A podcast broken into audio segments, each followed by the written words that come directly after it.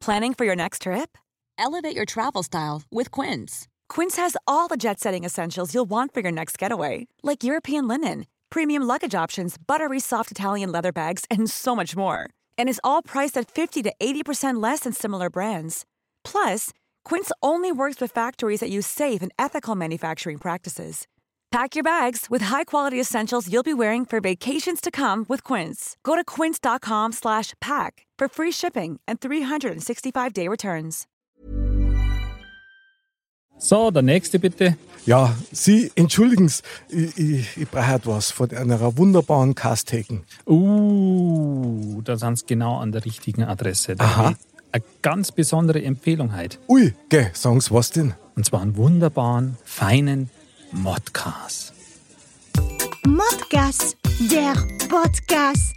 Männer ohne Themen. Servus, liebe Dirndl-Ladies und Trachtenbullis. Herzlich willkommen wieder zu Modcast, deinem Podcast und heute mit einem speziellen Cast. Mod!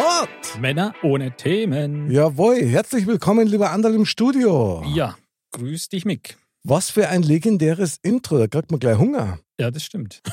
So schöne 250 Gramm Modcast, fein aufgeschnitten. Mhm. Hätte was, oder? Ja, schön mit einem schönen Bauernbrot dazu. Ein bisschen Salz und Pfeffer. Jawohl.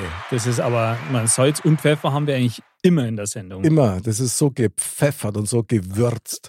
Gesalzen. Und überhaupt, genau. Ich bin begeistert von uns. Wahnsinn.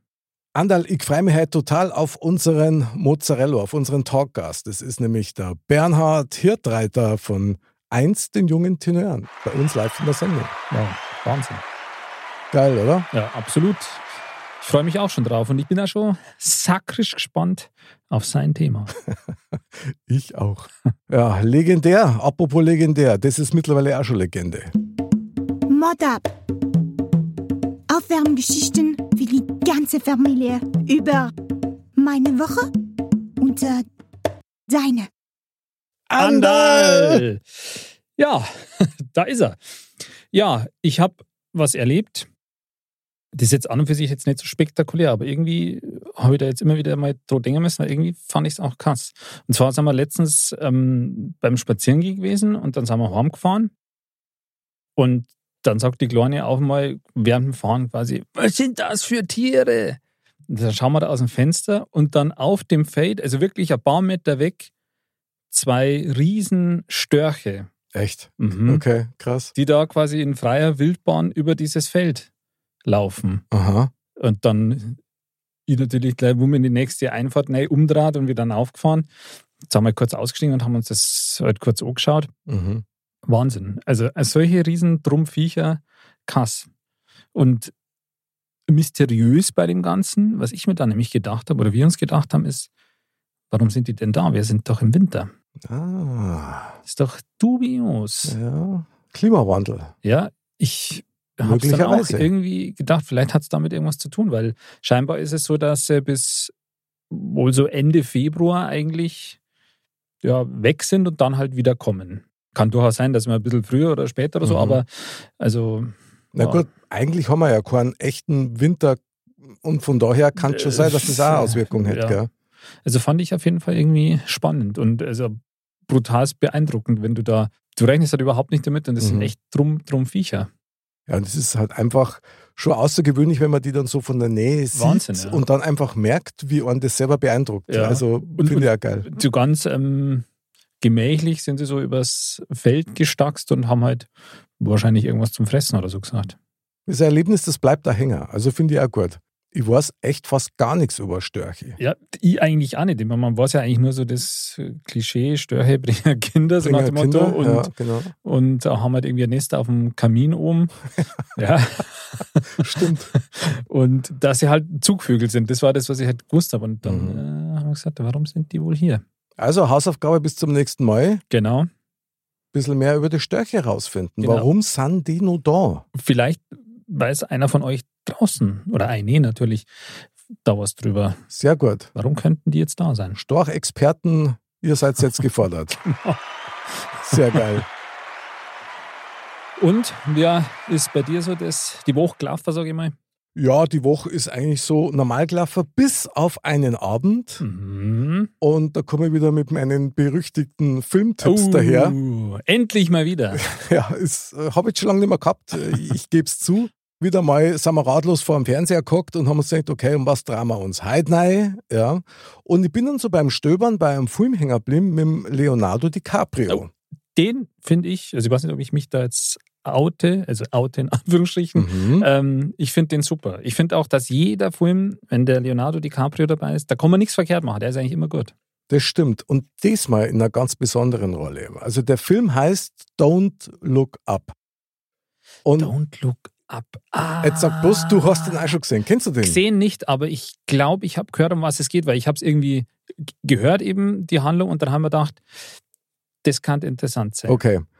Also, wir haben uns den Trailer angeschaut dazu Mhm. und ich habe mir gedacht, okay, das ist echt abgefahren. Schon deswegen, weil der Leonardo DiCaprio ein völlig anderes Rollenbild Mhm. abgibt. Also, der spielt einen ganz anderen Charakter. Mhm. Er spielt nämlich einen Wissenschaftler, der ziemlich verplant ist eigentlich und mit einer seiner Doktorandinnen einen Asteroiden, Astero, Asteroiden entdeckt, der halt Stanger gerade auf die Erde zusteuert Mhm. und diese vernichten wird. Der Film ist das abgedrehteste, was ich jemals gesehen habe. Okay. Also das ist wirklich, den muss man sich anschauen. Ich möchte jetzt nicht sagen, wie er ausgeht und wie es sich entwickelt. Ich möchte nur eins sagen, natürlich ist alles etwas überzeichnet, aber welche Entwicklung das nimmt, als die Mhm. versuchen, das quasi der Welt mitzuteilen, ja, Mhm. in Fernsehshows, bei der US-Präsidentin und so weiter.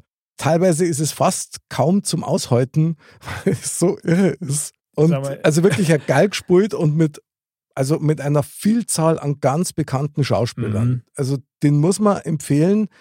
Ich rate nur jetzt schon dazu, sich den nicht zu spät anzuschauen, weil wenn du mit diesem Film quasi, mit den Eindrücken dieses Films ins Bett gehst, dann wird es möglicherweise eine ganz bunte Nacht in, im, im Kopf zumindest. Okay, Also, gut. Es hört sich auf jeden Fall spannend an. Aber wie gesagt, ich habe eben schon mal drüber gehört von dem Film mhm. und da habe ich mir eben auch gedacht, okay, das, das hört sich spannend an. Ja, der ist Wahnsinn. Also kann ich echt nur empfehlen. Ist Wahnsinn, ist vor allen Dingen einmal vom Genre her was ganz was anderes, Mhm. auch wie er gemacht ist. Mhm. Einfach komplett anders würde ich mir vom Leonardo DiCaprio überhaupt nicht erwarten, Ja, aber legendär gespielt. Also wirklich saugeil. guter Tipp. Don't look up, schaut nicht auf. Mach deine Augen zu, oder? Scheuklappen vor und Genau, aber wir schauen auf, runter, nein und überhaupt, weil jetzt kommt quasi das Highlight unserer Episode. Jetzt kommt unser Mozzarella. Was meinst du, sollen wir es mal probieren bei ihm?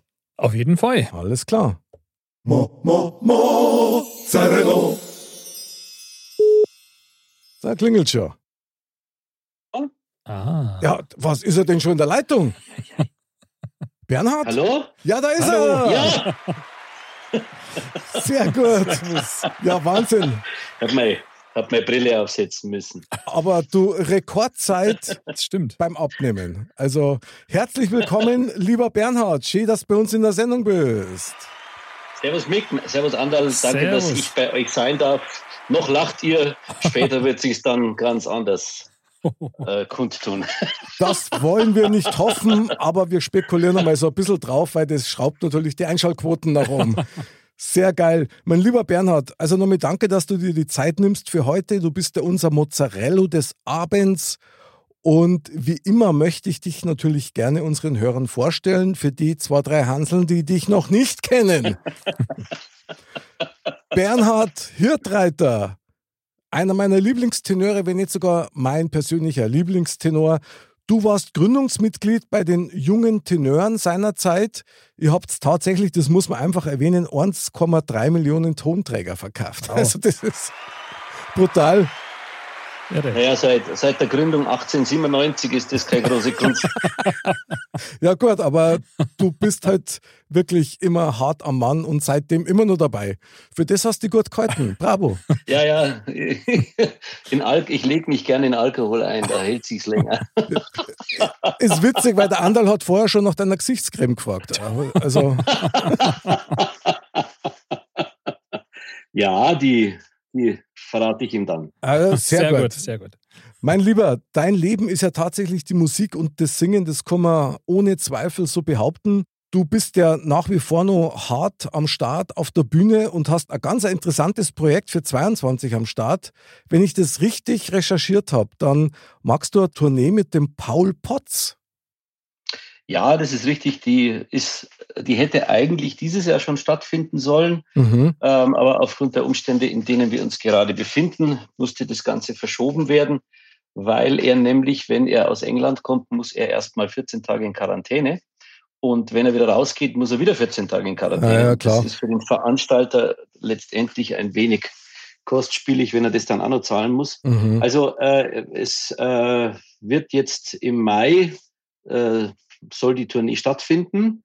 Schauen wir mal, was passiert. Also wir sind guter Dinge und äh, wenn alles glatt geht, dann bespielen wir den Norden und den Osten Deutschlands. Mhm.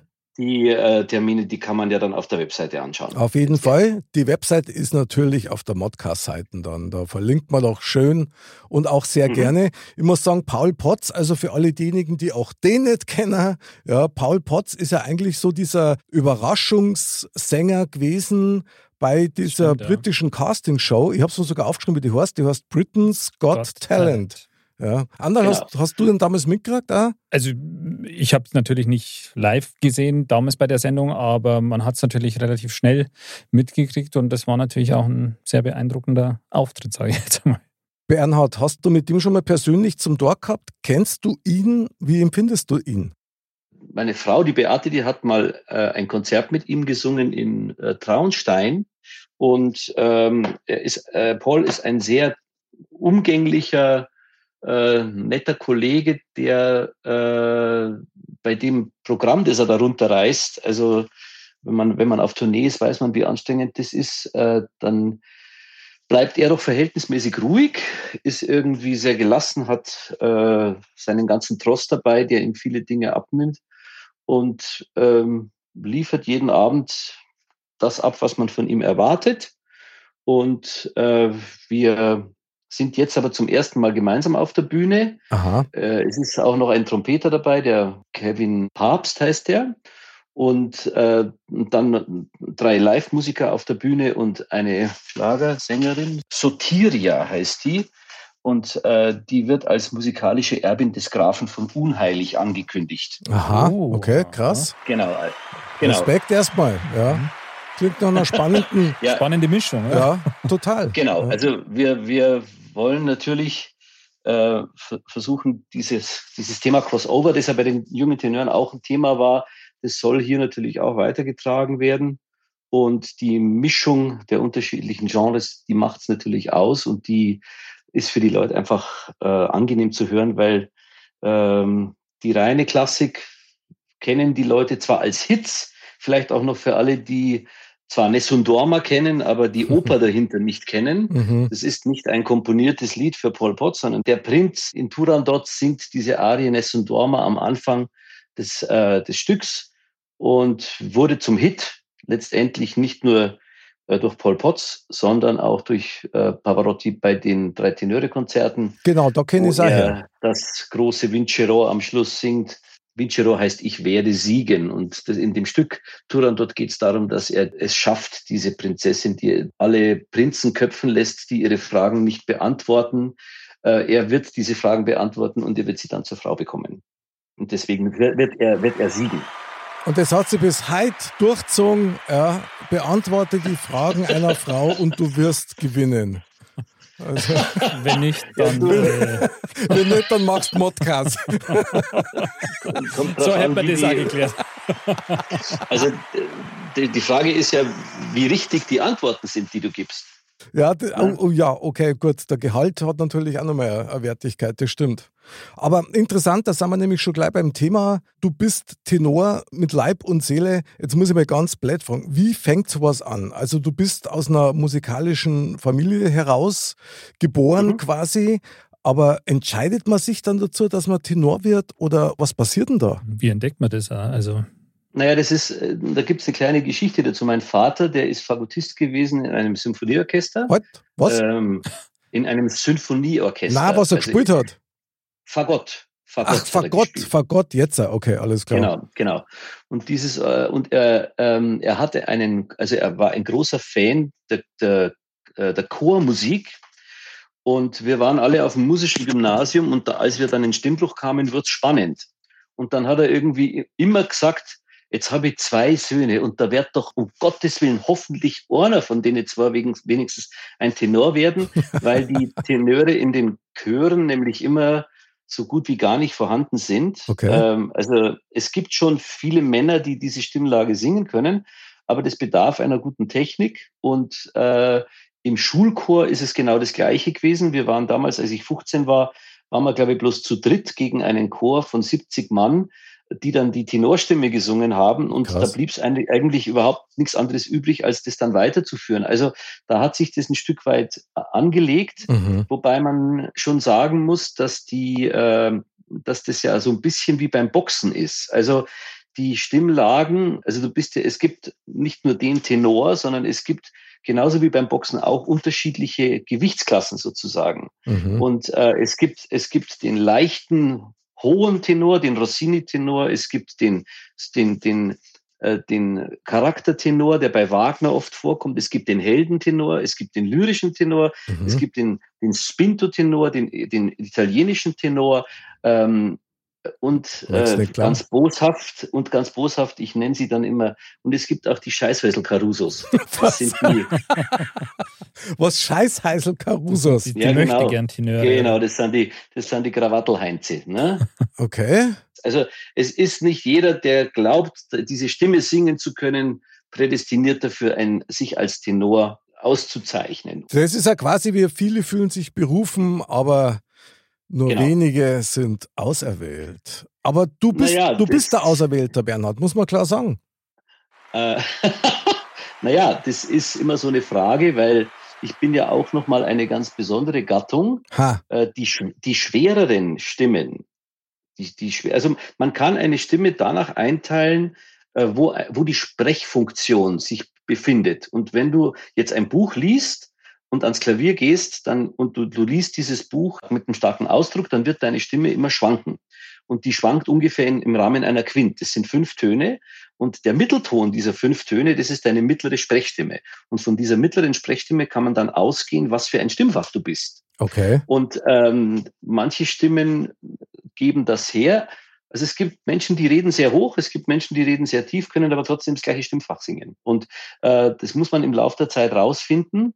Äh, dass man da auch äh, nicht Ansprüche weckt, die man gar nicht erfüllen kann, weil die Stimme das gar nicht hergibt. Ja, und, und schon hätte man quasi diesen eigenen Frustfaktor, oder? Ist es dann das genau. quasi, wenn man, wenn man jetzt beispielsweise, ich weiß nicht, Anderl, hast du schon mal Karaoke gemacht oder ähnliches?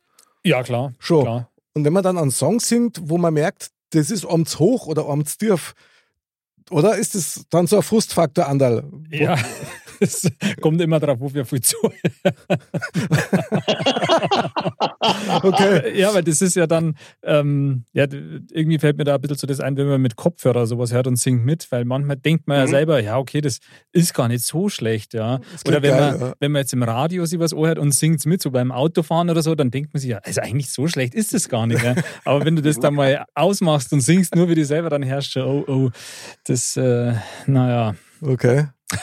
du, es gibt aber Leute, die lernen das Singen tatsächlich übers Karaoke singen, indem sie imitieren. Das geht auch. Also sie, sie hören jemanden und können etwas nachsingen und äh, lernen damit äh, eine, eine Stimmtechnik und wissen aber gar nicht Bescheid, wie sie, wie sie das machen. Aha. Und wenn jemand hohe Stücke mitsingen kann, dann kann man davon ausgehen, dass er eher in die Kategorie Tenor geht. Äh, wie gesagt, die Grenzen sind einfach fließend. Also mhm. ähm, es ist nämlich so, dass diese heldischen Stimmen, das möchte ich noch ganz kurz erwähnen, also ein Heldenbariton oder ein Heldentenor oder, oder eine hochdramatische, jugendlich dramatische Sopranistin, die kommen eigentlich immer aus dem, aus dem unterliegenden Fach. Also der, der Heldenbariton ist eigentlich ein Bass, mit einer guten Höhe. Okay. Ein Heldentenor ist ein Bariton mit einer guten Höhe. Eine jugendlich dramatische Sängerin ist eine, eine, eine äh, Altist oder eine Mezzosopranistin mit einer guten Höhe. Das hat damit zu tun, diese Stimmen so zu besetzen, weil sie immer gegen ein großes Orche Orchester singen müssen und immer laut singen müssen. Und da ist die Mittellage meistens wichtiger als die Höhe, weil diese, diese Rollen spielen sich von der Lage her eher in, in der oberen Mittellage ab und da musst du halt immer Gas geben. Aber das geht schon ins Eingemachte. Das ist schon, ja, ja, das ist schon krass. Ich wollte es gerade sagen, so ein bisschen Wissenschaft gehört da schon dazu. Und, und was ja. für ein Kampf, stell dir mal das vor, du bist auf der Bühne. Ich meine, ich habe ich hab einmal eine Oper gesehen in, in Verona tatsächlich. Und da mhm. hast, da hast einfach auch gemerkt, wie diese Sängerinnen und Sänger, also anstrengend. Brutal. Ja. Und was die für ein Volumen haben und für Lautstärke generieren können, das ist mhm. schon arg. Also, boah, das, das ist, glaube ich, schon eine körperliche Höchstanstrengung. Ja.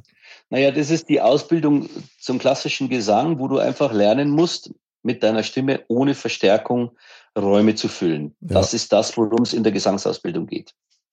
Also das funktioniert bei mir nur, wenn ich, wenn ich echt einen dicken Hals habe. Also, aber ich habe ja auch schon gelernt, du darfst nicht aus dem Hals heraus blären oder singen, auch beim Schauspielern zum Beispiel nicht, sondern aus dem Bauch heraus. Anderl, das schaffen wir zwar, oder? Ja, also Bauch ist ja bei Bauch uns ein zentrales Thema, würde ich sagen. Das Zentrum, genau. das Zentrum unserer Stimmen das, ist der äh, Bauch. Der ja. Schwerpunkt der, ja, bravo, bravo. unserer Existenz. ja. Aber also jetzt, jetzt habe ich mal eine Frage, nachdem ich jetzt hier zwei ausgewiesene Experten der Musik, des Gesangs hier da habe. Ähm, kann man denn singen wirklich lernen? Also ich meine, wenn man jetzt eigentlich von Haus aus jetzt mit nicht so einer besonderen Stimme ja gesegnet ist, besteht da trotzdem Hoffnung, dass man mit entsprechender Ausbildung und langjähriger Übung dann wirklich singen kann? Oder kann man wirklich sagen, also wenn man nicht ein gewisses ja, Potenzial hat, einfach von Haus aus, ein Talent, sage ich jetzt einmal, dann, dann währt das auch nichts. Naja, es ist ja so, dass wir viele Dinge, jeder Mensch lernt bestimmte Dinge von klein auf, ob er will oder nicht, nämlich mhm. das Sprechen und das Laufen. Und äh, das wird gefördert, das wird unterstützt, das ist wichtig für die Kommunikation, das ist wichtig für die Fortbewegung. Und darauf wird, wird großer Wert gelegt und äh, die Eltern freuen sich, wenn die Kinder sprechen und wenn sie laufen. Mhm. Wenn man das mit dem Singen genauso machen würde, dann würde es genauso funktionieren, weil wir haben alle die gleichen Voraussetzungen im Hals.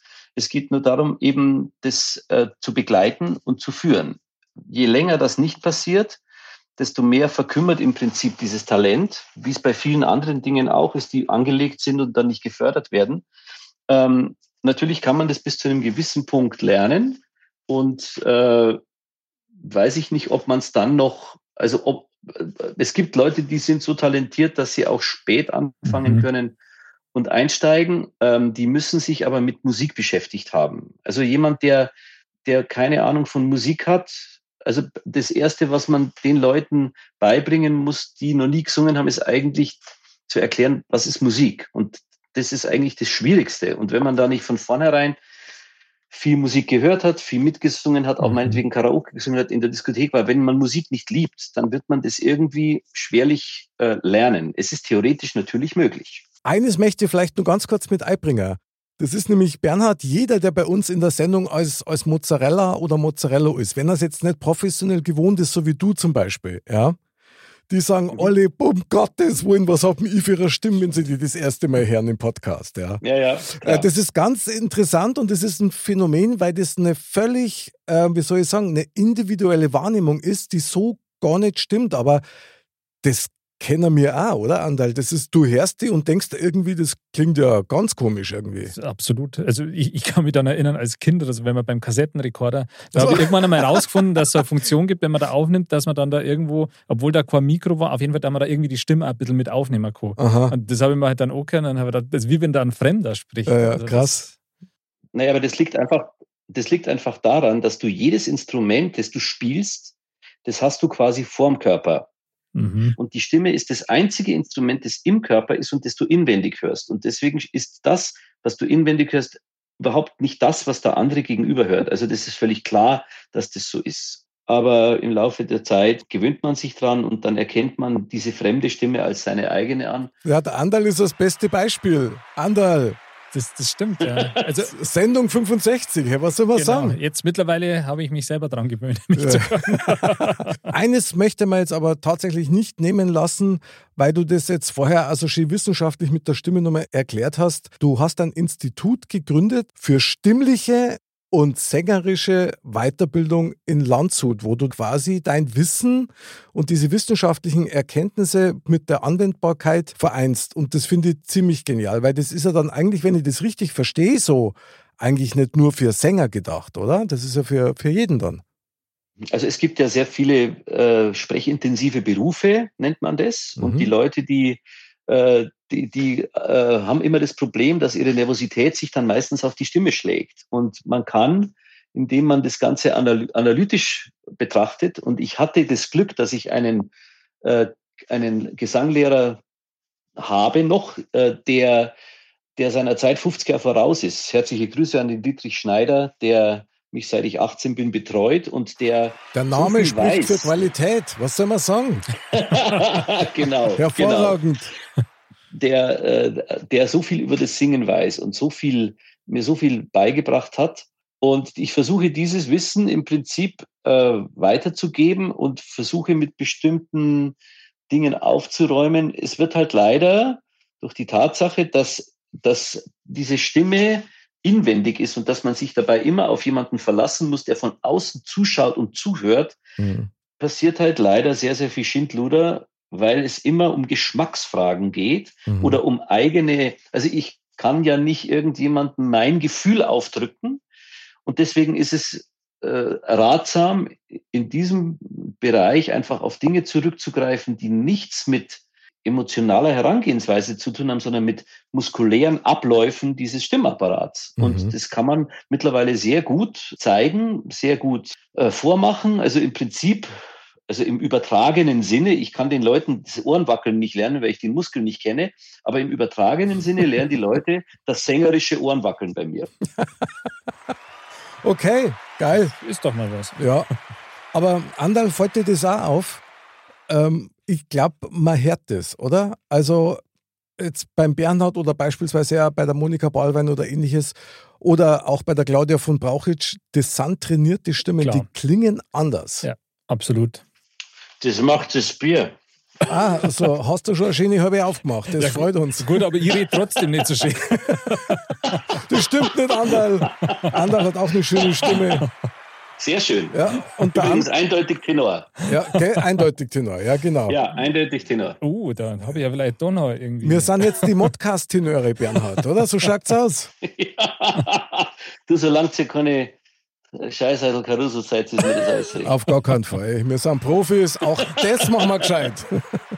Ja, du, dann, äh, mein lieber Mozzarella Bernhard, äh, nimm nur mal einen kräftigen Schluck, weil jetzt wird's nämlich richtig, Horst. Jetzt kommen wir nämlich an dein Thema ran. Und hier kommt dein Modcast Thema. Mod, Männer ohne Themen. So, mein lieber Tenor, mein Tenor Bernhard, wir sind jetzt wirklich schon richtig gespannt. Welches Thema mhm. hast du uns für heute, für den Thementalk mitgebracht? Erzähl mal. Also ich habe mir gedacht, dass du auch ein bisschen mitreden kannst, habe mir das Thema Midlife Crisis ausgesucht. Midlife Crisis. Ja, also. Da bist du der Experte, oder? Ich, voll. Voll. Ich bin hier voll der Experte. Ja, ähm, da muss ich dich gleich mal fragen, bevor wir zum Anteil dann äh, uns ich übergeben. Zurück, ja, genau. Bernhard, was beschäftigt dich an dieser Frage? was? Ja, mich nicht. Ich dachte mir, vielleicht, vielleicht möchtest du auch ein bisschen was sagen dazu. du, ich, ich referiere da tatsächlich wöchentlich drüber. Also ich schlage vor, wir machen jetzt mal so ein kleines Dali-Dali-Spiel. Okay. Wir machen jetzt äh, 30 Sekunden und jeder, jeder sagt, was ihm dazu einfällt. Was haltet ihr davon? Also, wer, wer startet? Der Bernhard fängt an, dann der Anderl und zum Schluss Rami den Rest ab. Okay? Und los geht's. Okay. Hurra, ich kann noch. Ja, ist, äh, äh, neues, schnelles Auto. Okay, neues, äh, altes Auto. Spitze Hände. äh, neue Freundin. Äh, junge Freundin. Monaco Franzi Folge 4. äh, ich lasse mir die Haare färben. Männer, Männerwindel. Alimente. was kann man da noch? Neue Freundin, neues schnelles Auto, Haare färben. Ich wüsste jetzt was. Wird echt spannend, ja. Gesangsunterricht. also, grauer Wolf, weiter. Ähm, Haartransplantation. Modcast. Fremde Hüften. Fremde Hüften. Das ist ja auch geil. ähm, äh, ja, Schönheitsoperationen. Ah, Botoxen. Dicke Hose. Hättest du gern, ist schon klar. ist der Wunsch, oder? Neu, neue Hose. Weiter. Endzeitstimmung und Ende dieser Episode. So, jetzt, jetzt, Freunde. Sehr geile, sehr geile Schnellraterunde. Krass, ja. Krass. Aber Bernhard, jetzt, jetzt übergeben wir mal an dich nochmal. Erklär uns mal, was beschäftigt dich da dran? Ist das, ist das wirklich ein Thema, das dir durch die Birne rauscht oder hast du das nur von anderen gehört? Naja, nee, also äh, mal, mal Spaß beiseite. Es ist ja so, dass mit den Tenören sind wir ja in einem, in einem Metier tätig, in der Unterhaltung, wo es tatsächlich wesentlich schwerer ist, als in dem im klassischen Segment in Würde zu altern, sage ich jetzt mal. Okay. Und äh, diese, dieses Thema, das beschäftigt einen natürlich schon, weil die Leute wollen ja ein ganz bestimmtes Bild behalten und sie, wenn du dich nicht in der Unterhaltung immer neu erfindest und ganz starke Brüche machst, äh, dann verzeiht man dieses Älterwerden meiner Ansicht nach ein bisschen äh, weniger. In der, in der Oper, in der Oper und, und im Konzert ist es ein bisschen anders. Auf der Opernbühne bist du immer geschminkt, hast immer eine Perücke auf und was weiß ich was. Also mhm. du kannst quasi in eine Rolle schlüpfen und wieder rausschlüpfen. Das ist im, im, im Unterhaltungssegment nicht so. Mhm. Äh, es ist natürlich auch so, dass, dass man einfach schauen muss. Jetzt beim Tennisspielen merke ich es natürlich schon auch, dass die Leistungsfähigkeit äh, nicht die eines 20-Jährigen ist und damit muss man umgehen. Äh, also ich finde schon, dass, äh, dass man sich da Gedanken machen muss darüber, welchem Anspruch jagt man hinterher und womit ist man zufrieden sozusagen, dass man nicht, dass man nicht äh, unglücklich wird bei der ganzen Geschichte. Das, das beschäftigt mich schon. Mit was bist du denn zufrieden? Darf ich das gleich direkt fragen? Naja, also ich finde schon, dass, dass, dass das Wissen, das man, äh, dass man sich aneignet oder dass, äh, wenn dieses Wissen zehn Jahre früher ist oder, oder 15 Jahre früher ist, dann, dann hat das nochmal eine ganz andere Kraft. Also ich finde, ich finde, die Erfahrung, die man hat, die, die kommt manchmal irgendwie so ein bisschen an der falschen Stelle, weil man sie eigentlich an einer anderen Stelle gebraucht hätte. Mhm, ja, ja finde ich interessant. Oder, oder äh, das, es gibt ja Leute, die sind für ihre, junge, für ihre jungen Jahre schon sehr weit, sehr reif. Und das bewundere ich sehr. Aber wie gesagt, es gibt auch Leute, die bleiben immer, also wie sagt man so schön? Bleiben stehen. Die ewigen Kindsköpf. Und das finde ich gut.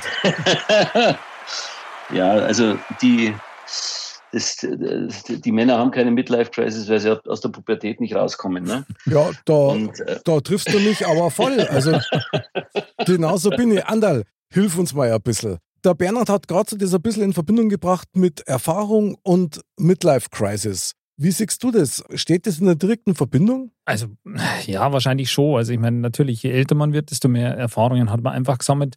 Man sagt ja das auch äh, so leicht irgendwie, ja, nochmal, nochmal 25 sein und das wissen, was ihr heute wisst. Ja, genau. Klar, das, das wäre natürlich praktisch, aber ich meine, das äh, ist nun mal der Lauf des Lebens, dass man erst ab einem gewissen Alter gewisse Erfahrungen halt schon gesammelt hat. Und äh, ja, deswegen steht es wahrscheinlich schon in dem Zusammenhang. Irgendwann kommt einfach der Moment einfach dann auch mal, wo man dann irgendwie selber merkt. Also bei mir ist es schon auch so, dass ich sage, an der einen oder anderen Stelle, dass man halt denkt, okay, jetzt man wird einfach älter, ja, und es gibt einfach auch schon so eine neue, junge Generation.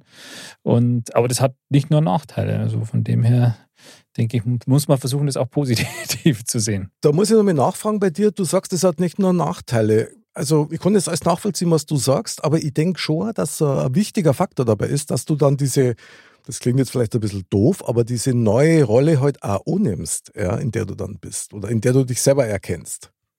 Klar, das muss man halt auch, ja, weil wenn man es nicht macht, dann, dann ist man natürlich immer nur so am, am Hadern mit sich selber auch, vermute ich jetzt mal, mal ganz stark. Und meine, man wächst ja da auch, auch rein mit der Zeit. Also ich finde, also mir geht es zumindest so, wenn man dann eben Kinder hat, dann wird man dann mit der Zeit halt einfach sowieso nochmal reifer und ja, da merkst du halt selber so, wie der, der Zahn der Zeit irgendwie dann, dann nagt. Aber du, du schaust deinen Kindern ja schon zu, dann, wie die vom, vom Baby dann aufwachsen und so und merkst halt selber, okay, das, du wächst halt auch mit, ja, aber du wirst irgendwie älter, ja. Klar, aber es gibt immer noch so komische Leid, das muss ich einfach ganz klar mal so sagen, die dann einfach immer nur versuchen, so zum sein wie die Jugend von heute, obwohl es selber was, was eh schon 40 oder 50 sind. Ja. Das finde ich dann wirklich übertrieben und völlig Banane. Ich glaube, wenn man da krampfhaft ähm, mitmacht quasi oder krampfhaft jung bleiben will, jetzt Ja, ähm, Hat aber eine Aussage, oder? ha- hat eine Aussage, ja. Ich meine, man muss ja nur, weil man jetzt älter wird, sage ich jetzt mal, deswegen bleibt man sich ja selber auch treu im Normalfall oder kann deswegen ja nicht, muss deswegen ja nicht uncooler oder sonst was sein. Im Optimalfall, da die sagen, sollte man sich selber treu bleiben. Also Ja. ich glaube, dass das ein ganz wichtiger Faktor ist, gerade für die Midlife-Crisis. Also da bin ich völlig bei dir. Aber weil du gesagt hast, Andal hier mit der, ähm, mit der neuen Generation, ja, wenn man das dann so beobachtet, ich finde das teilweise super witzig, weil du bist da, da quasi wie ein Zaungast Klar, ich meine, und denkst da, was ist denn da passiert? Ja. Das und man kann es ja tatsächlich ein bisschen so von außen betrachten. Schon, gell? Man weiß ja dann auch, was die alles noch so machen müssen und werden. Und ja, ist schon, schon spannend. Aber ich meine, Midlife Crisis an sich, also ich, ich interpretiere es ja schon so, da man sagt, okay, ab einem gewissen Alter, da, da überdenkt man halt irgendwie dann auch sein, sein Leben oder so. Und, und ich glaube, man hat halt einfach dann schon viel erreicht, ja, viel von dem, was man auch vielleicht erreichen wollte, etc. Möglich? Und dann kommt halt so wahrscheinlich ein bisschen so der Gedanke, ja, ja war es das jetzt schon oder was könnte ich jetzt noch oder wie auch immer. Und dann ergibt da eins das andere unter Umständen. Finde ich absolut geil, was du sagst. Bernhard, jetzt sag mal, Hand aufs Herz, komm jetzt, auch. was, welche Vorteile ziehst du aus deiner Midlife-Crisis? Komm, auf geht's. Also, na, ich habe ja dieses Thema deswegen gewählt, weil ich auch mal hören wollte, was euch da durch den Kopf geht. Auf der anderen Seite ist es so, dass ich mich eigentlich immer darüber geärgert habe, wenn bestimmte Dinge, die, äh, die mir in dieser Phase, dieser vermeintlichen Phase wichtig waren, dass man die abgetan hat damit, dass es eine Midlife-Crisis ist. Also ich glaube, diese Midlife-Crisis, die hat ähm, damit zu tun, dass wir halt lernen müssen, ähm, dass das Leben vergänglich ist und dass wir irgendwie damit umgehen müssen, dass wir das nicht wieder zurückholen können. Dass man aber bestimmte Dinge, die man gerne macht, trotzdem machen möchte. Das hat oft zeitliche Gründe, dass man sie nicht machen kann, weil Kinder da sind, wie du gesagt hast, Andal, oder oder Mhm. oder ähm, oder dass man dass man beruflich das nicht macht. Ähm, also ich habe zum Beispiel meinen Motorradführerschein mit 37 gemacht. Den wollte ich aber damals schon mit 18 machen und ich durfte ihn mit 18 nicht machen. Äh, ich habe die Theorieprüfung bestanden gehabt, aber ich hätte diesen Führerschein selbst bezahlen müssen. Deswegen habe ich ihn mit 18 nicht gemacht. Ich habe ihn dann mit 37 gemacht Respekt. und mit im, im zarten Alter von, von, von 49 oder so habe ich mir dann eine Maschine gekauft, weil Okay. ich es dann irgendwie total deppert fand, äh, mir, mir immer eine Maschine auszuleihen.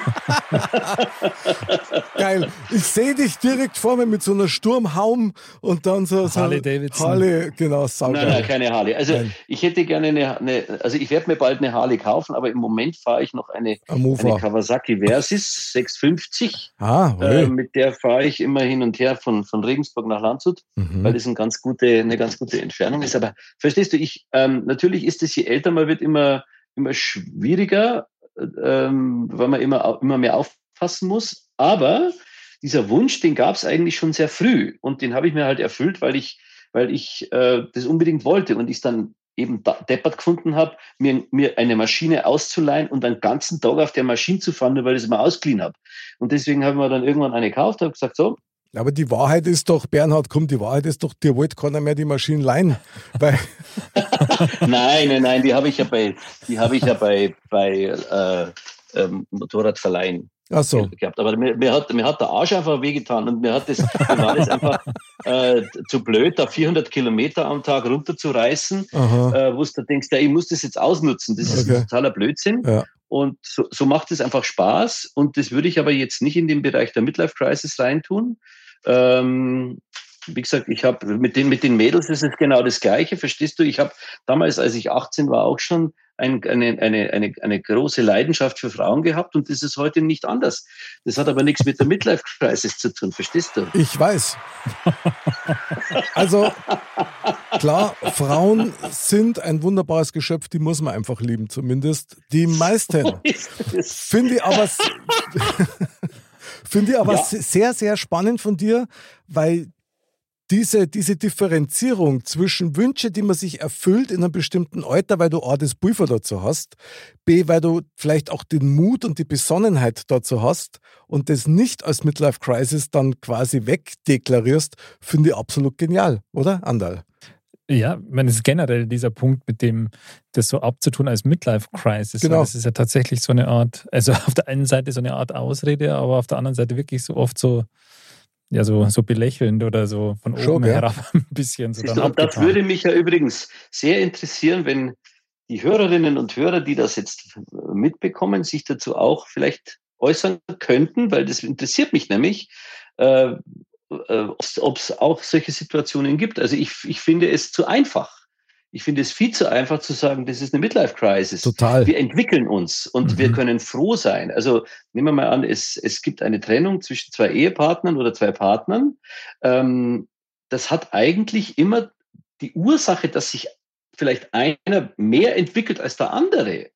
Äh, und ich finde sowas äh, für den einen, der sich entwickelt, es kommt darauf an, in welche Richtung er sich entwickelt. Für ihn ist es wahrscheinlich immer eine ganz tolle Entwicklung und das kann man ja auch jetzt nicht aufhalten und das kann man dann auch nicht abtun damit, dass es eine Midlife-Crisis ist. Also ähm, ich, finde ein, ein, ich finde es eher als ein Schimpfwort äh, des, des durch, durch die Benennung etwas verhindert, was vielleicht eigentlich ganz positiv ist. Ja, finde ich eine sehr gelungene Formulierung. Also natürlich möchte man an dieser Stelle nicht unterschlagen, dass auch möglicherweise ab einem bestimmten Alter gewisse hormonelle Umstellungen gibt, sowohl bei Damen wie auch bei Herren und das dann auch nochmal eine gewisse Gemütsveränderung zur Folge hat aber ich bin da echt auch dabei. Also ich muss auch sagen, schaut sehr, Freunde, ich habe mir letzte Woche habe mir einen Teil meiner Schlümpfe-Sammlung weiter vervollständigt. Das hat mit der Midlife Crisis gar nichts zum tun. Das betreibst du ja schon seit Jahrzehnten exzessiv. Ja, ganz quasi. genau. Ja, ich habe jetzt meinen dritten Schlumpfschlafanzug und ich bin stolz darauf. Steht mir übrigens auch sehr gut. Das kann ich mir vorstellen. Slimfit wieder, oder? Ja. Schlumpfit. Äh, Slimfit. Schlumpf, Schlumpfit, genau. Sehr geil. Das Modell Plauze. Das Modell Plauze, genau, XXL. Na, Schmarrn, das wäre jetzt zu weit gewesen. Aber ich möchte an dieser Stelle andal mal eine gewisse, einen gewissen Perspektivenwechsel mal vornehmen. Mhm. Unsere berühmten 2-3 Grad. Genau. So. Bernhard und Andal, wenn man jetzt dieses Thema nimmt, Midlife Crisis, ja, das ist ja in der Regel mal mit einem negativen Touch belegt. Eigentlich schon, ja. So, was würdet ihr davon halten, wenn wir diese Sendung nutzen und einmal ein anderes Wort dafür finden hm. und uns mal die positiven Dinge aus so einem Erkenntniszustand mal zu Gemüte führen? Wie war denn das? Das war gut. Vielleicht können wir da einen positiven Trend dann in Bewegung setzen. Siege nämlich genauso, weil, weil, das hat ja nicht nur Negatives, sondern das ist definitiv irgendwie negativ behaftet. Voll. Und der Bernhard hat einen wunderbaren positiven Impuls gesetzt, dass nämlich nicht alles Midlife Crisis ist. So, was kann denn positiv sein? Rein ja. Vermutung natürlich, weil keiner von uns weiß ja, was eine Midlife Crisis ist. Genau, ist ja alles so. nur Theorie jetzt. Reine Theorie. Ja, die, die Männer sind in den besten Jahren. Ah, sehr geil. Perfektes Einstiegsargument. Andal. Das ist ja wie guter Wein quasi, oder? das hört er gar nicht mehr auf. Die Männer sind in den besten Jahren wie guter Wein. Ja, genau. Und ähm, die Weisheit der Frauen in diesen Altern ist so erotisch wie nichts anderes. Danke fürs Gespräch, Bernhard. Shitstorm Bernhard Hirtreiter. Na, aber mal ganz im Ernst, ich finde das gar nicht so blöd, weil also die Midlife Crisis an für sich, wir finden noch ein anderes Wort dafür, aber sagt da nichts anderes wie, es gibt einen bestimmten Punkt in deinem Leben, wo du eine gewisse Anhäufung an Erfahrung hast. Mhm die dich dann in irgendeiner Art und Weise wach machen, oder, Andal? Genau, oder die dich halt dazu veranlasst, ähm, was neu zu überdenken, sage ich jetzt mal. Nachdenken mhm. per se ist ja an und für sich was Gutes. werden ja auch nicht alle Leute. Und von dem her sollte man vielleicht das irgendwie in die Richtung lenken. Naja, wenn wir, wenn wir nochmal zum Tennis rübergehen, dann ist es ja so, dass die, die älteren Semester mittlerweile Schauturniere spielen. Und die sind ja meistens viel, viel unterhaltsamer und viel, viel lustiger als dieser, dieser harte Kampf, den die, die Youngsters da äh, tun.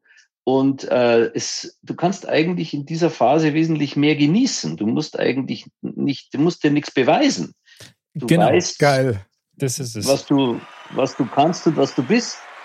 Und äh, es ist eine Genussphase im Leben. Oh, Die Genussphase, das Lebens- ist gut. Die Lebensqualität steigt oder sollte steigen. Weil es ist ja dann auch, also das Ende ist ja irgendwann in Sicht.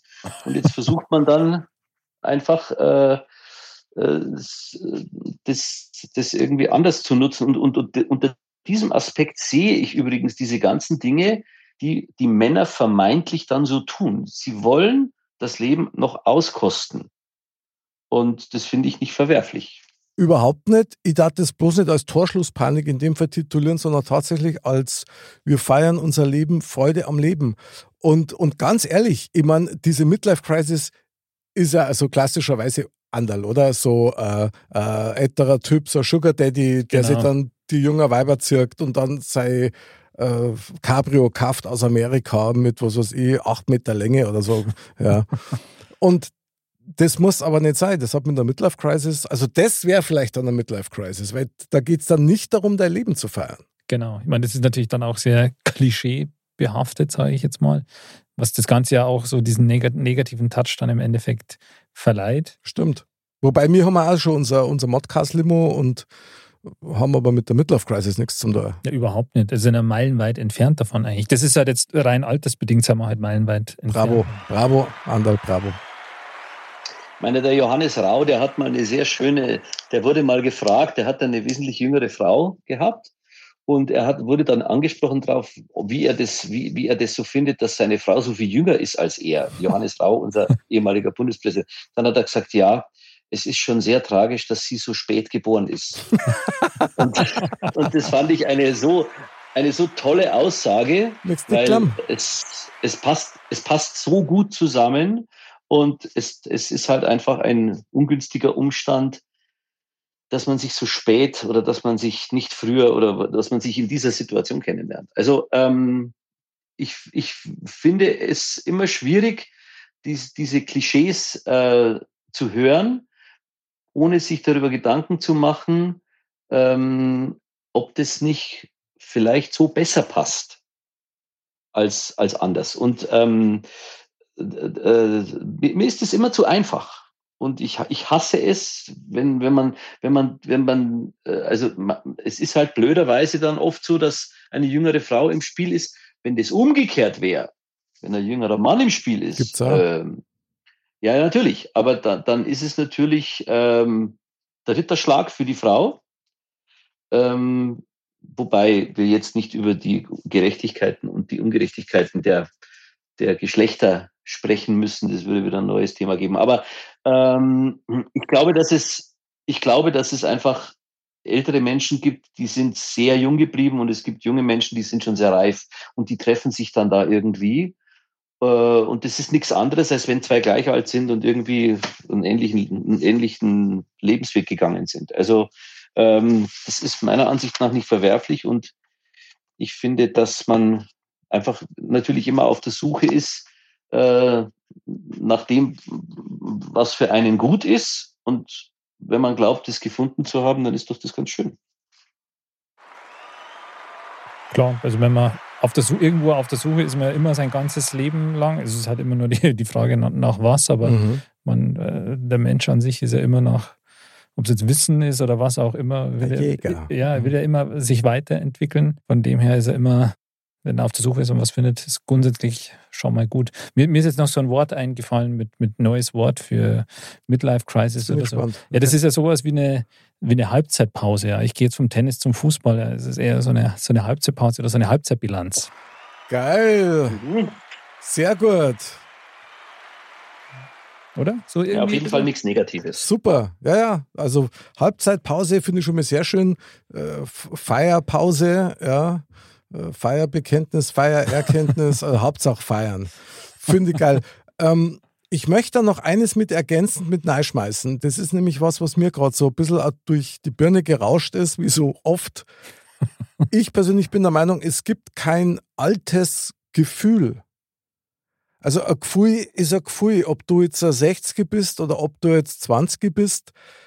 Ein Gefühl ist ein Gefühl. Mhm. Und da, da gibt es, glaube ich, also kein, kein Altersprädikat, das das irgendwie ausmachen würde oder unterscheiden würde. Ja, das, aber das ist was, was ich mir in der Tat manchmal Gedanken mache, dass ich mir halt denke, wenn man jetzt, zum Beispiel, wenn ich jetzt mal 70 bin oder so mhm. und, und Opa oder so, und, und dann denke ich mir, fühle ich mich dann anders? Ich weiß es nicht. Ich meine, da hat man vielleicht das ein oder andere Gebrechen mehr, aber so an und für sich jetzt so rein mental, gefühlsmäßig und so fühlt man sich da anders? Ja, du bist ein bisschen knackiger, überall knackt wenn du dich bewegst. Ja. das mag sein. Also ich, ich würde das jetzt vielleicht einmal ganz gern vergleichen mit, stellt euch vor, als wir früher alle nur in der Schule waren, ja, mhm. so 10. Klasse, 11. Klasse, irgendwie so um den Dreh, da waren wir die Helden von einst, ja. Und jetzt sind wir quasi, also gesetzte Männer, außer der Bernhard, ja. Der ist, der ist immer noch on the road. so, aber, aber eigentlich war das das Gleiche. Fühlst du dich anders zu damals? Nee, eigentlich, eigentlich nicht. So, die, die Basics sind immer noch ziemlich ja, ja. spielerisch, oder? Ja. Ich glaube auch, mein, klar, das liegt ja auch daran, dass das so langsam und gemächlich dahin geht. Also wenn man jetzt selber, wäre natürlich super interessant, wenn das funktionieren würde, wenn man jetzt selber seinem eigenen Ich gegenüberstehen würde von vor 20, 25 Jahren oder so.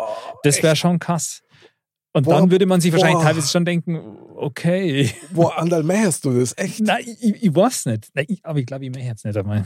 Aber es wäre interessant, spannend wäre es. Bernhard, wie schaut es bei dir aus? Mehrst du deinem, deinem jugendlichen Ich in einer Zeitreise begegnen und dich dann austauschen? Dazu das machen wollen?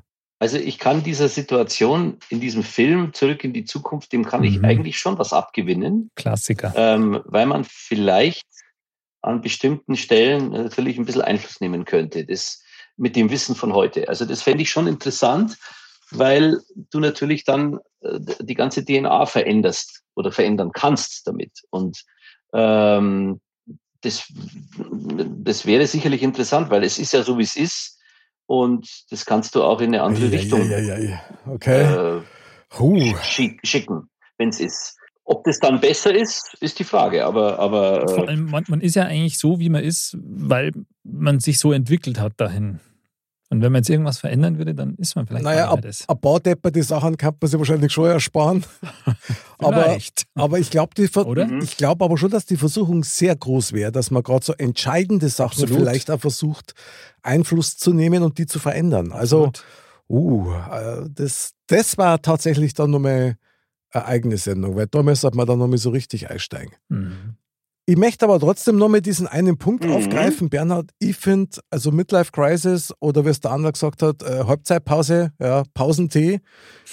ich finde das, so wie wir das jetzt gerade behandeln und definieren, weit weg vom Klischee, weil ich selber finde nämlich Klischees auch ziemlich beschissen. Ich mag keine Klischees, weil mir das viel zu oberflächlich und, und wie es auch du vorher gesagt hast, Bernhard, es ist zu einfach. Eine Midlife Crisis, diese Halbzeitpause vom Andal, ja, ist für mich was Positives. Da sind so viele positive Aspekte dabei, solange es nicht auf Kosten anderer geht. Weißt du, es gibt ja, es gibt ja Leute, die, die, mit, die sehr früh Großeltern werden, ja.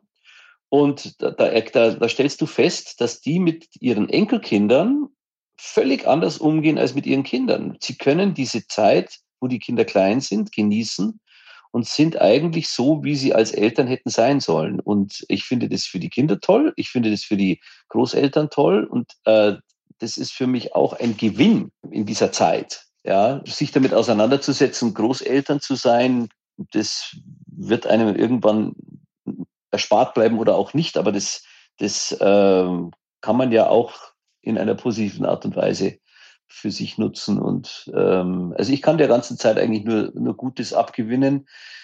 Wenn du gesund bist und wenn du dich halbwegs rühren kannst, dann ist diese Zeit eigentlich schön. Und was mir immer hilft, ist ja, dass wir alle nicht wissen, jetzt wird es sehr philosophisch, wann, wann wir die Augen zumachen. Das kann jemandem mit 20 genauso morgen passieren wie äh, mir mit 30. Ne? Ähm, oder, oder, oder Den habe ich jetzt nicht verstanden. ich, du, das, ich feiere nur noch meinen 30. Ja, sehr gut, sehr gut. Ne, ich, ich sag dir aber auch nicht zum wievielten Mal. Schade eigentlich, aber wir recherchieren da nochmal. Nein, aber äh, äh, es, ist, es ist einfach so, dass man, dass man das nie weiß. Und äh, solange es einem gut geht, wie gesagt, es gibt ja diesen schönen Satz, äh, oben klar und unten dicht. Mehr wünsche ich mir fürs Alter nicht. Ähm, der, der, der sollte dann Bestand haben. Okay, das wäre schon schön, ja. Aber letztendlich, lieber Bernhard, äh, heißt es ja nichts anderes wie feiere den Moment, weil der Moment ist der, auf den es ankommt. Und das ist aber immer so leicht gesagt und ja. mei, dann hängst du in deiner Arbeit drin und das mag vielleicht auch noch so ein Punkt sein. Bernhard, weil du gesagt hast, hier als Großeltern warst du eigentlich die besseren Eltern, wenn man das so mal so sagen will, mal so ganz pauschal, da gibt es natürlich ja ganz andere Rahmenbedingungen da dazu. Ja. Wenn du arbeitest, ich meine, Andal, du hast selber Klar. nur zwei kleine Kinder, da schaut der Alltag und der Stress schon nochmal ein bisschen anders aus. Klar. Ja. Wenn du gerade auch etwas Großeltern betrifft, da bist du halt auch nicht in der, in der vorrangigen Pflicht, die Kinder zu erziehen, sage ich mal. Mhm. Und da, da kannst du halt natürlich ein bisschen, das ist ja immer so, ist bei unseren Kindern ja auch so quasi so nach dem Motto, bei, bei, bei Oma und Opa, da ist irgendwie mehr erlaubt, als sie da haben. Also das ist echt der Klassiker. Ja, und ja. so ist es halt, aber, aber, so muss es ja auch sein. Aber mal ganz ehrlich, ich meine, Oma und Opa, die brauchen auch für sich selber in der Regel nicht mehr so viel Platz, wie man selber noch, wenn man noch so richtig am Start ist. Ja. Mhm. Weil man hat ja auch noch sein eigenes Ego und das ist ja auch völlig in Ordnung. Ich meine, du musst ja auch Sachen ausleben können, und Hobbys, Fußball spielen, keine Ahnung, dich Mod. selber, Mod, genau. Das, glaube ich, ist schon nochmal also ein wichtiger Faktor, der es halt dann äh, nochmal anders darstellt. Klar, sich selber darf man eh nicht vergessen. Ja, und in dieser Phase, Midlife Crisis, wenn man es ja nicht mehr nennen, ich glaube, da, da geht es nämlich genau darum, dass du dich selber nicht mehr vergisst sondern dass du mal auf das hörst, was in dir innen eigentlich laut ja, oder halt immer lauter wird möglicherweise. Oder, oder dass du halt wahrscheinlich eine Zeit lang gerade halt durch Beruf, durch Familie und, und, und ähm, dich selber ein bisschen verloren hast oder dich selber ein bisschen vergessen hast und oh ja. dann auf den Punkt wieder kommst, hey, ich bin ja Anna da und dann da halt ein bisschen manchmal auch übertrieben halt dann versuchst zu sehr auf, auf dich irgendwie zu schauen oder irgendwie sowas, das, das könnte auch eine Rolle mit, mitspielen. Dann ist es ja eigentlich sowas wie Selbstfürsorge. Das, da, bei dem Thema waren wir ja schon mal dran. Also sich selbst zu pflegen und, und zum Schauen, dass man so gewisse Ideen oder Spleens ja, mhm. auffüllt mit dem, dass man es einfach macht.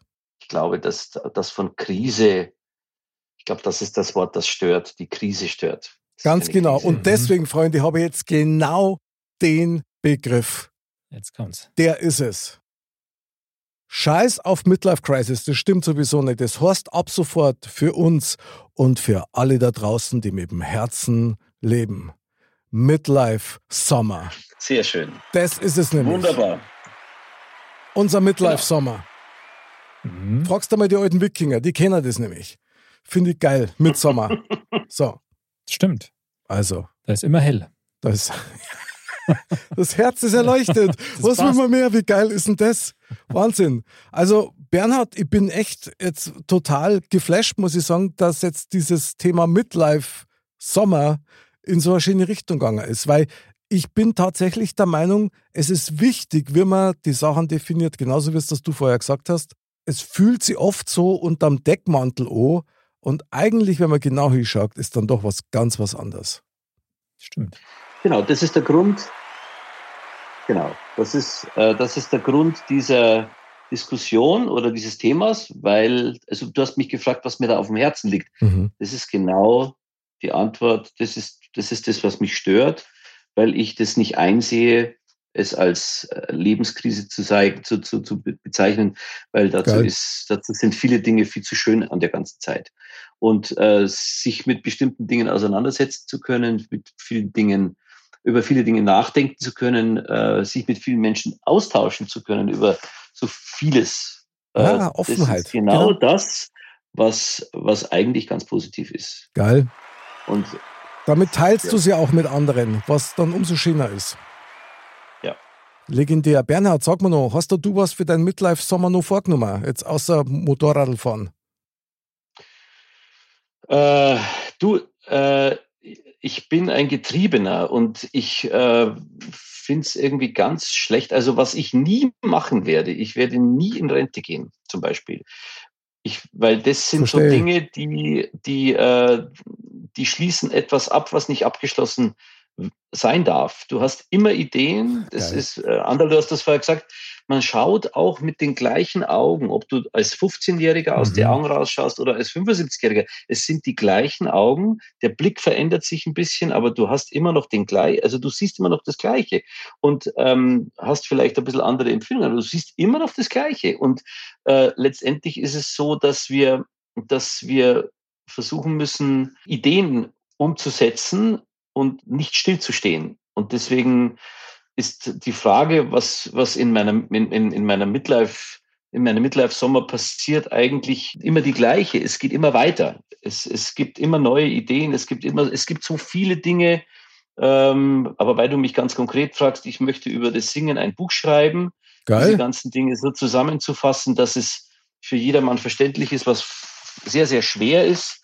Ähm, aber letztendlich, letztendlich geht es darum, danach wird auch was zu hinterlassen und äh, auch die gesammelten Erfahrungen niederzuschreiben und nutzbar zu machen. Geil. Und das ist das, was. Das Buch äh, Kaffee. Das, cool, ja. das Kaffee, auf jeden Fall. Du, das hat zwei Seiten, das Buch. Ich weiß, zum Kaffee ist ja, weil noch, ab, ab der dritten Seite schlafe ich eh mal. Also von daher. Und das sind Bilder. Das sind ja, perfekt Bilder für mich. Perfekt für mich. Geil. Ich liebe es jetzt schon. Merci, Bernhard. Meine Lieben, meine Lieben, es äh, fällt mir gerade echt schwer, aber wir müssen jetzt nach Neuschmarnstein fahren. Neuschmarnstein. Neuschmarnstein, mein lieber Mozzarella Bernhard, ist eigentlich so ein bisschen das Fazit unseres Thementalks. Es fällt gerade brutal schwer, weil wir gerade so richtig, richtig mitten in der Materie sind und mir geht es dermaßen gut mit dem Thema Midnight Sommer, äh, mit, mhm. mit Live Sommer, so was ja genau, Midnight Sommer auch geil. Dass ich mir jetzt da so ein bisschen schwer da ins Fazit gehe. Aber Andal, ich darf ja. dich gern mit dem Auftakt beauftragen. Ich würde vielleicht ganz gern mit einer Frage diesmal einsteigen. Mhm.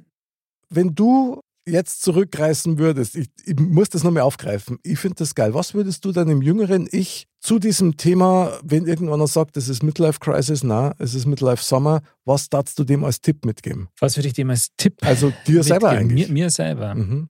Ja, ich würde ihm vielleicht mit auf den Weg geben, es wird, das ist also ein schönes bohrisches Sprichwort eigentlich, es wird nichts so heiß gegessen, wie es gekocht wird. Geil. das ist mega, ja. Und ähm, das, das, das leitet mich ein bisschen eigentlich quasi zu dem meinem Fazit über, das ist eigentlich ganz, ganz gut, was ich, was, was der Bernhard vorher auch gesagt hat, so nach dem Motto, dass es geht immer weiter, ja. Und mhm. ich glaube, also ich persönlich für mich, ich entferne mich auch immer mehr von dem Gedanken, okay, man, man wird alt und ist dann irgendwie, also in meinem Fall jetzt irgend so ein alter Opa, so ein den man ja so klischeehaft vor sich okay. sieht, ja, sondern ähm, ich glaube auch, dass wir jetzt auch anders alt werden, ja, dass, dass wir einfach auch im Alter ein anderes mhm. Leben leben werden. Geil. Und von dem her, glaube ich, kann man eigentlich mit Vollgas positiv in die Zukunft starten. Sehr geil. Mega Fazit, auch an dein jüngeres Ich. Genau. Du warst ja, ich glaube, an Zeitreisen. Grüße an Anderl. Grüße an Anderl, genau, sagst du mir schon kurz. Er soll früher schon vorbeikommen, bitte. mein lieber Mozzarella Bernhard, was würdest du deinem jüngeren Ich raten, wenn du ihn treffen würdest? Ich glaube, dass ich ihm raten würde, nicht so viele Zweifel zu haben an sich selbst, weil äh, die Unmittelbarkeit des Augenblicks, in dem man sich befindet, einen immer trügt äh, weil man eine Vorstellung hat von dem, was sein soll, was in dem Moment nicht erfüllt wird. Wenn du dann drei Monate später auf so eine Situation schaust, zum Beispiel eine Aufnahme anhörst oder Bilder anschaust mhm. oder also jetzt auch im Nachhinein Bilder anschaust, dann denkst du, Mensch, Mensch, hey, was habe ich mir da Gedanken gemacht über dieses und jenes? Ich würde meinem jüngeren Ich einfach sagen, äh, super bist, hau, hau, rein und lass krachen, äh, nicht so viel zweifeln. Sehr geil. Sehr geil. Ihr sprecht es mir so aus der Seele, das kann ich eigentlich gar nicht sagen. Ich finde das echt Wahnsinn. Weil, also beides wäre jetzt auch mein, mein Fazit und somit auch mein, mein Rat an mein jüngeres Ich, nämlich Alter oder junger oder junger, junger Mick, vertraue. Vertraue auf den Moment und vertraue echt auf den Augenblick und auf das, was du spürst und nicht auf das, was sie möglicherweise auch von außen in deinem Hirn so ein bisschen festgefressen hat und Blockaden aufbürdet. Vertraue im Herzen, so das wäre das, was ich mir selber mitgeben darf. Und wenn es das du gut findest, dann ist so gut, solange es kaum anderen schaut. Also das war mein. Mhm. Genau mein, meine Erfüllung quasi für, den, ja. für den, für den Midlife, äh, Midlife Sommer, Midlife Sommer. Jetzt Midlife bin ich schon soweit. Uh, der freudsche Versprecher, Sapralot. Es hat schon sehr viele Facetten. Ja, ja, ja, ja, ja, Wahnsinn, Wahnsinn. Also hier nochmal der Aufruf an alle unsere Hörerinnen und Hörer. Schreibt uns eure Wünsche und möglicherweise Erfahrungen und Tipps für den Midlife Sommer bei Modcast. Da freuen wir uns jetzt schon drauf. Ein Wahnsinn. Ein Megathema, mhm. finde ich total geil. So, und jetzt schauen wir mal, was der Tempelweise Jetzt bin ich gespannt. Ja, für uns Geiles im Tempel sich ausgedacht hat. Die Weisheit der Woche. Mr. Bam sagt. Wer ständig nur denkt, hat noch lang nichts getan. Doch wer nicht nur mitfährt, sondern lenkt, Genießt den Spaß des Lebens. Beim Tandemfahren. Krass. Alter Verwalter, also wie passend. Wir hätten uns das Fazit sparen können. Das trifft es doch auf den Kern, oder? Unglaublich. Oh, Wahnsinn. Also, wer recht viel denkt, hat noch lange nichts dort. Das ist so, ja. Drum als Denker aufhören und mit dem Herzen handeln und tun, dann geht was. Ja, ein bisschen mehr machen ist wahrscheinlich besser. Genau, sehr geil. Wahnsinn. Mein lieber Mozzarella Bernhard, ich kann mich nur tausendmal bedanken, dass du dir die Zeit für uns heute genommen hast. Es, es war uns ein Konzert der obersten Liga. Also es war einfach geil. Ja, die Freude ist natürlich ganz auf meiner Seite. Ich hoffe, dass wir jetzt nicht zu philosophisch gewesen sind für die Hörerschaft.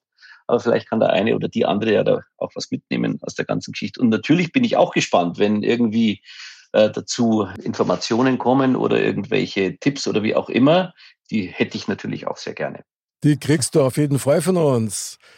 Wahnsinn, legendär, super Thema. Und ich finde es schön, dass das Thema so eine schöne positive Wendung genommen hat, oder Andal? Absolut. Also wer hätte es gedacht, dass wir dieses Thema im Endeffekt so im Positiven äh, beschließen? Das sind wir. Das ist genau. Modcast pur und halt mit Mozzarella Bernhard. Wahnsinn! Ja, Nochmal, mein lieber Mozzarella Bernhard, vielen Dank für deine Backstage-Einblicke auch in dein Leben und dass du deine Weisheiten und dein Herzen mit uns geteilt hast. Das war einfach legendär heute. Vielen Dank nochmal. Danke, dass ich mit euch teilen durfte und herzliche Grüße an alle. Sehr genial, hat sehr viel Spaß gemacht. Lieber Andal, merci fürs Unterstützen und für deinen Input. Sowieso gerne und vielen Dank an euch beide. Merci, lieber Big Man. Und liebe Dirndl-Ladies und Trachtenbullis, Bleibt gesund, bleibt sauber und vor allen Dingen bleibt in eurem Midlife Sommer. Wir sehen uns, wir hören uns. Bis zum nächsten Mal. Wir freuen uns auf euch. Und Servus. Servus.